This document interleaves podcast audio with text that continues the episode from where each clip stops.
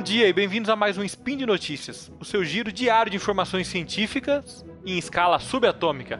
Meu nome é Fernando Maia e hoje, dia 25, olha lá, 25 Maia Olha calendário só. Decatrian e dia 30 de novembro do calendário gregoriano, falaremos hoje sobre o estresse na primeira infância acelera a maturação normal do cérebro.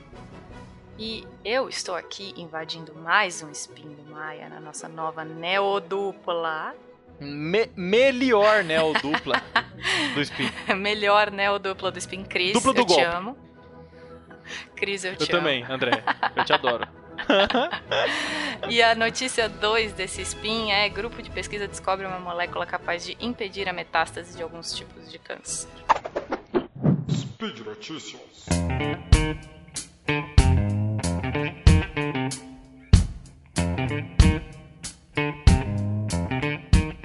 Então vamos lá, vamos para a primeira notícia que eu trouxe aqui para a gente poder debater, Thaís.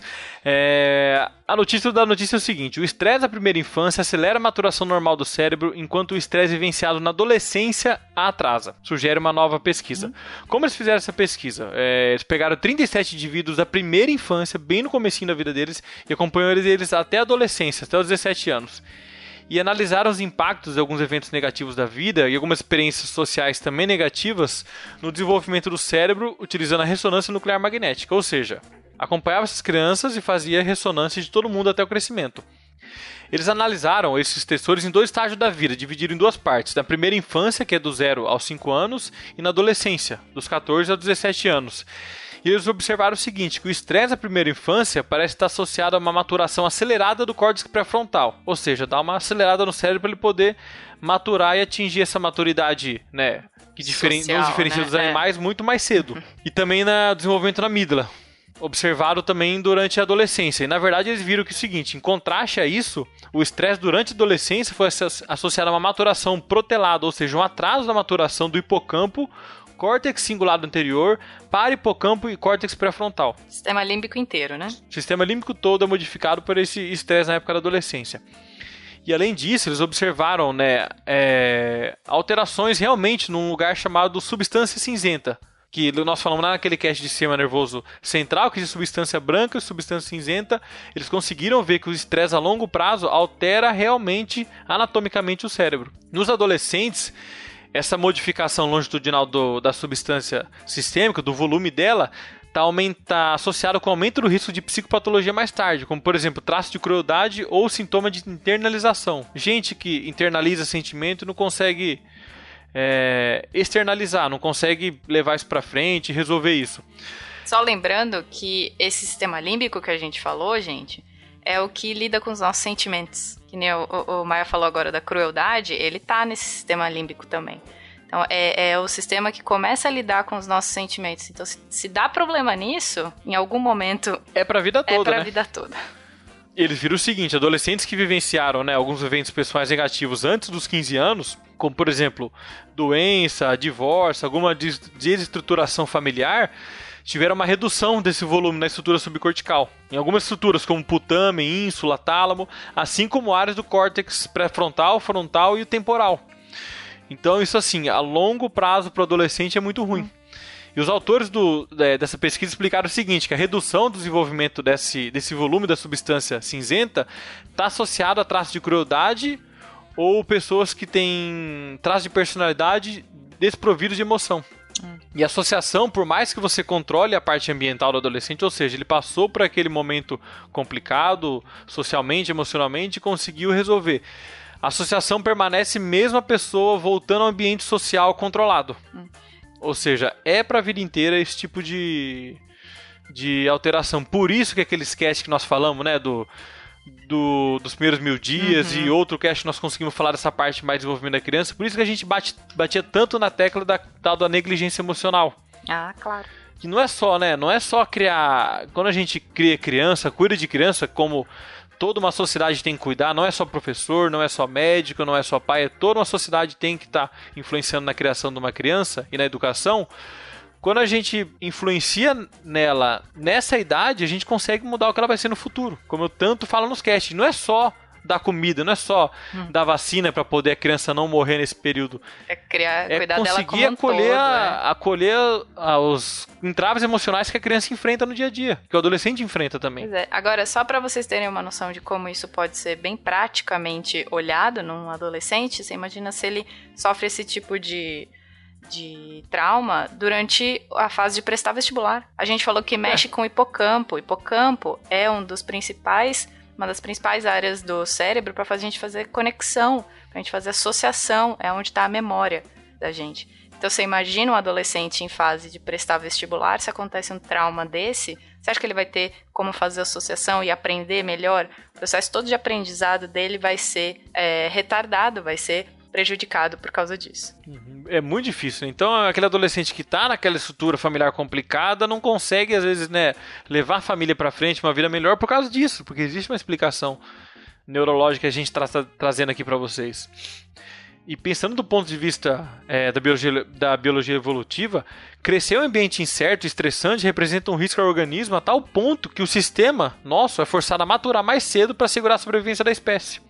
Ainda mais quando essa sobrevivência a longo prazo é incerta, como em situações de risco, situações até de fome, situações de é, falta de cuidado parental, alienação é, parental, que hoje é crime no Brasil. E assim, se a gente está trazendo isso, Thaís, para uma realidade brasileira, onde pessoas que nasceram aqui têm essa dificuldade, podem apresentar essas modificações a nível de sistema nervoso central, você imagina para uma. Qual você acha que é uma das situações mais estressoras na vida de alguém? Tirando ela nascer num país que tem condições horríveis. Imagina para os refugiados, né? É, imagina a pessoa nascer na condição horrível e ter que sair com a roupa do corpo da, é. do país dela, da cidade dela. Deve ser muito complicado. Por isso que faz parte, sim, todos os povos têm que acolher os outros quando chegam. Sim. Principalmente aqueles que se dizem cristãos. E eu me incluo nessa como cristão e nós temos que acolher as pessoas que estão vindo de fora. Se as pessoas mudam das suas cidades, largam seu círculo de amizade, as suas famílias, para poder vir para o nosso país ou para qualquer outro país, elas devem ser acolhidas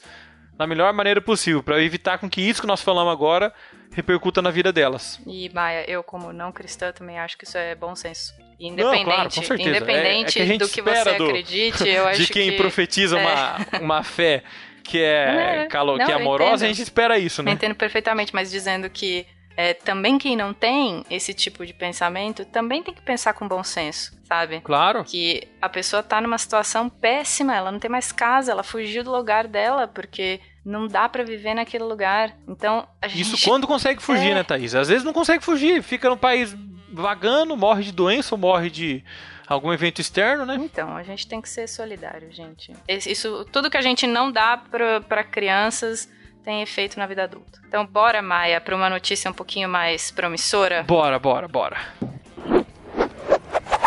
Eu trouxe uma notícia pra gente falar que é sobre um grupo de pesquisa que descobriu uma molécula que impede a metástase dos- de alguns tipos de câncer.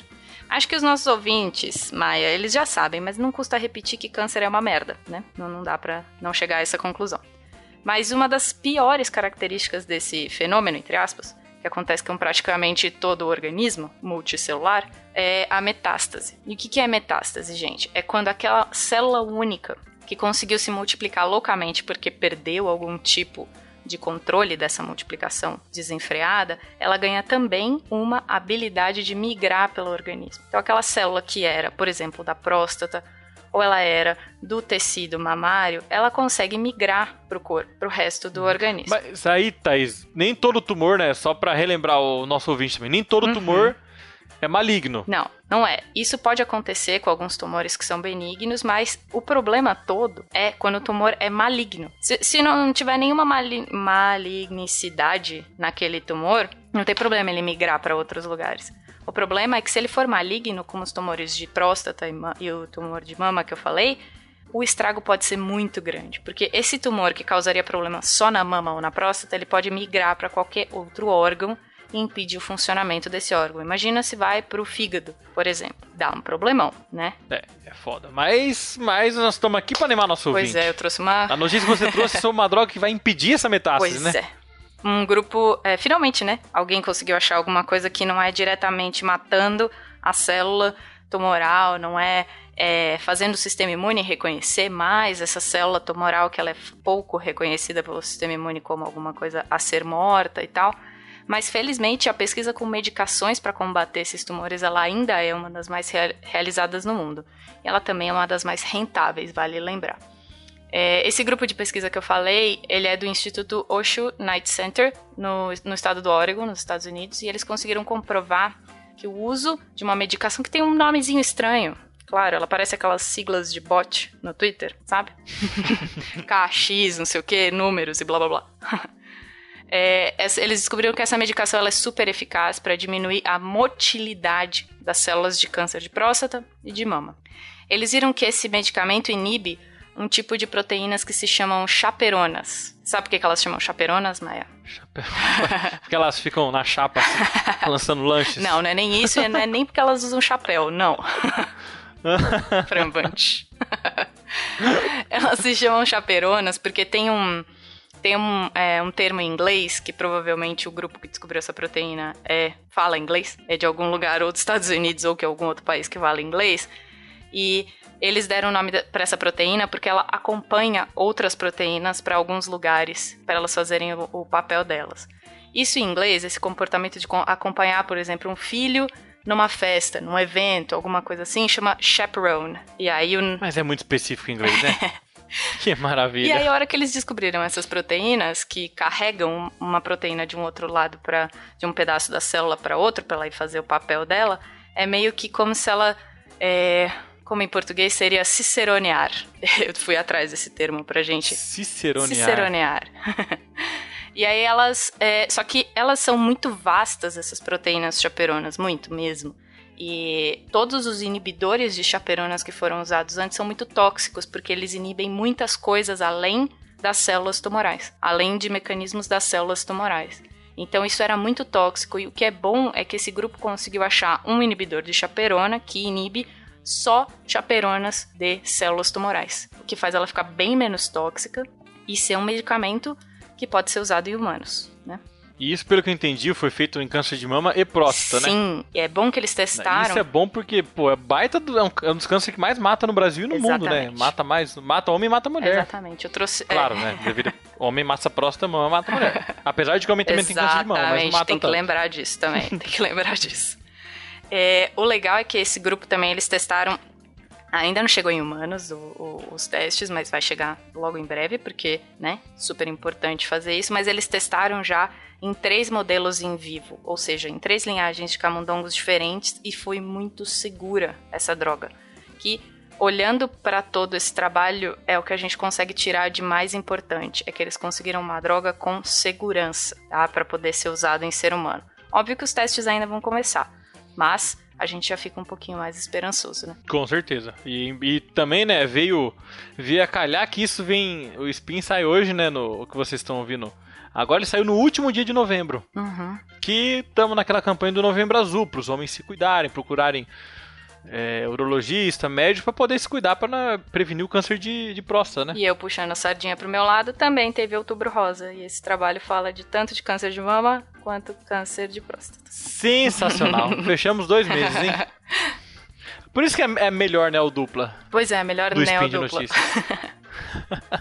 então é isso, Thaís. Muito obrigado ao nosso ouvinte. Obrigado a você por aceitar o convite aqui para substituir o nosso Rodrigo Hilbert da Podosfera Brasileira, que fez aniversário há pouco tempo atrás. Parabéns! Nossos Bac. parabéns pro Bac, que tá naquele corre-corre de adaptação à vida é, do Mato Grossense. Mas nem Cris nem Bach vão desfazer a melhor neodupla. Nem Cris, nem Bach, nem Pena, nem ninguém.